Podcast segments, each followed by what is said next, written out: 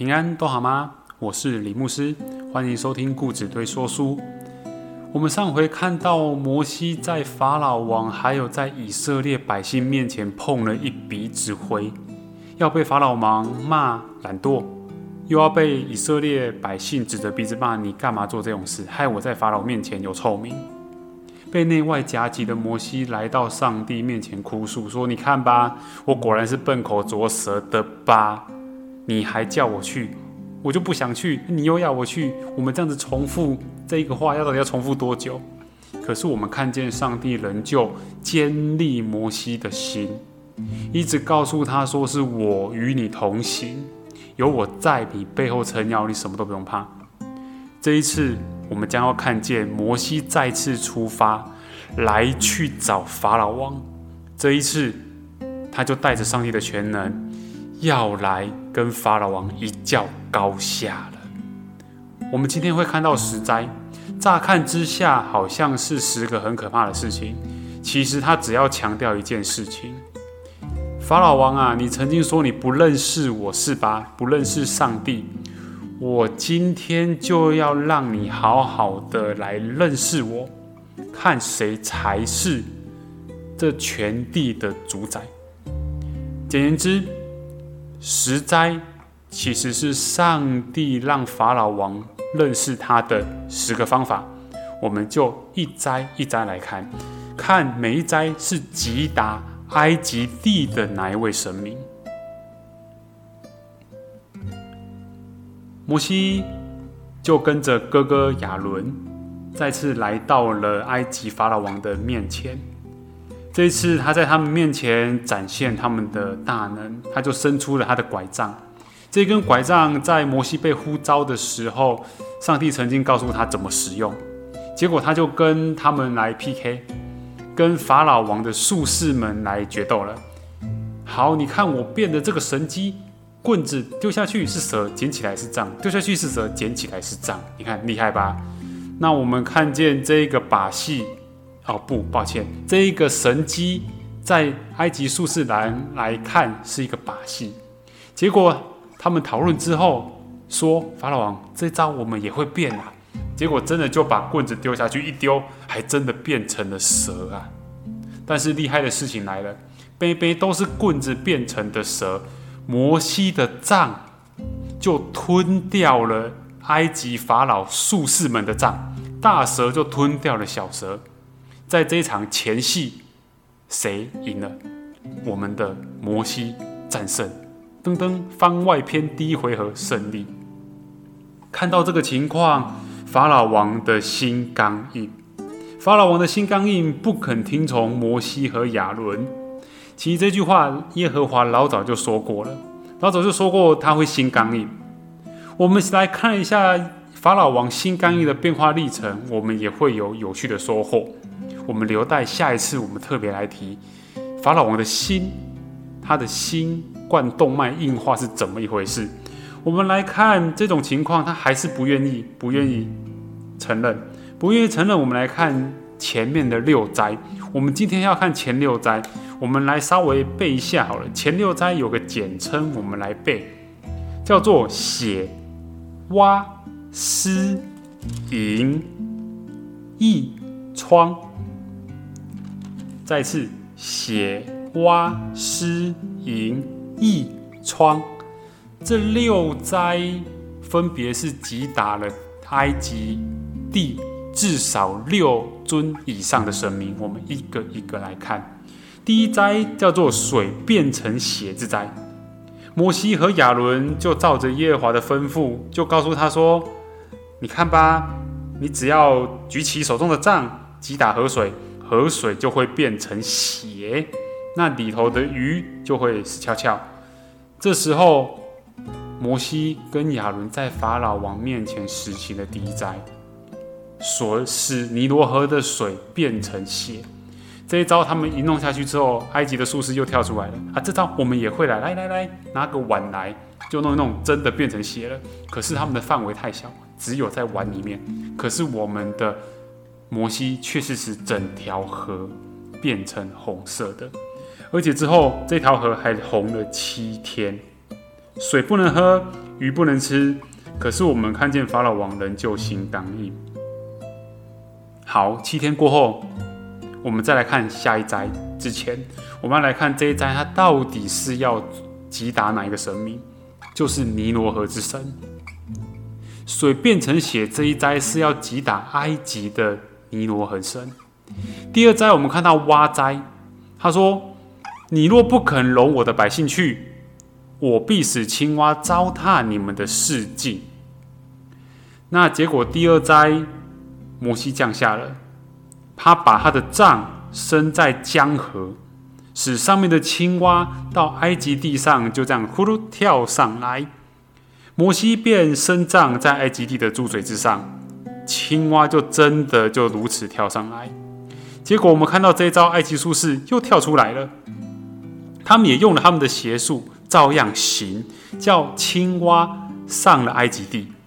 我们可以看见江湖术士们还是不愿意认输哈，就说摩西啊，你变的这一招哈，我也会呀。你看我照样变出来了吧？可是这些术士们可能没有仔细想想，他这样子变青蛙出来。那不是使他们的灾情更加严重吗？有时候觉得变了一招，结果发现让自己的处境更惨哦。摩西变青蛙就已经很惨了，就你们还还帮倒忙，让青蛙变更多。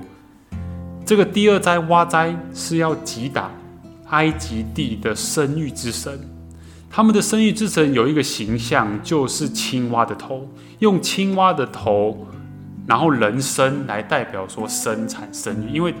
说青蛙非常会生哦，生养众多。那我们来看到第三灾，第三灾是狮灾，写那个马萨，就是人家那个跳蚤那个狮灾哈。耶和华就如此吩咐摩西说：“你对亚伦说，伸出你的杖，击打地上的尘土，使尘土在埃及遍地做变作狮子。狮子就是有点像跳蚤那样子。这一招就是只要杖及地。”地上的尘土扬起来，就马上变成狮子。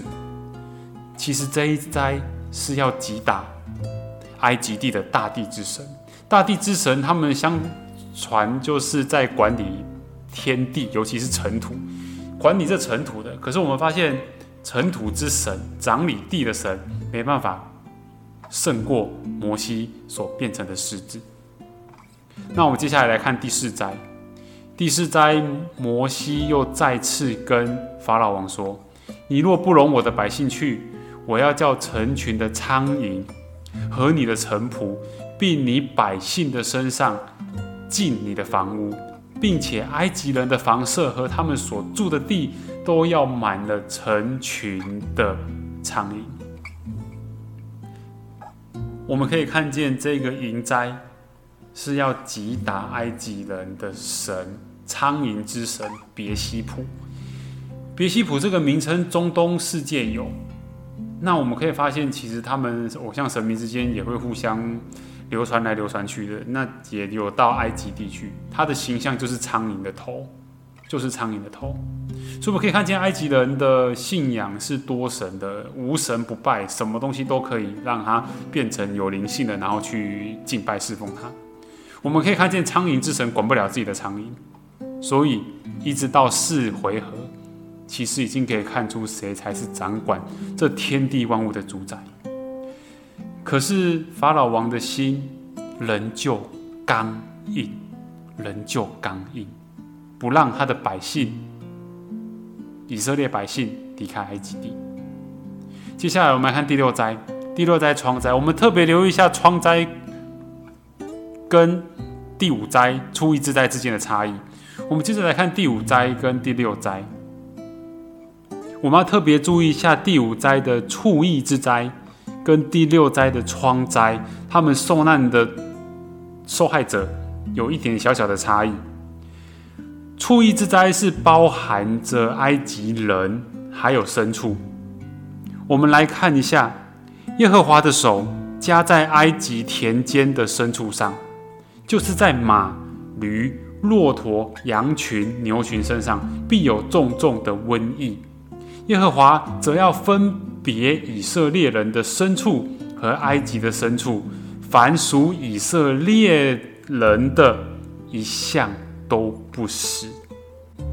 所以，我们看见第五灾是埃及人的牲畜受到伤害，受到瘟疫的影响。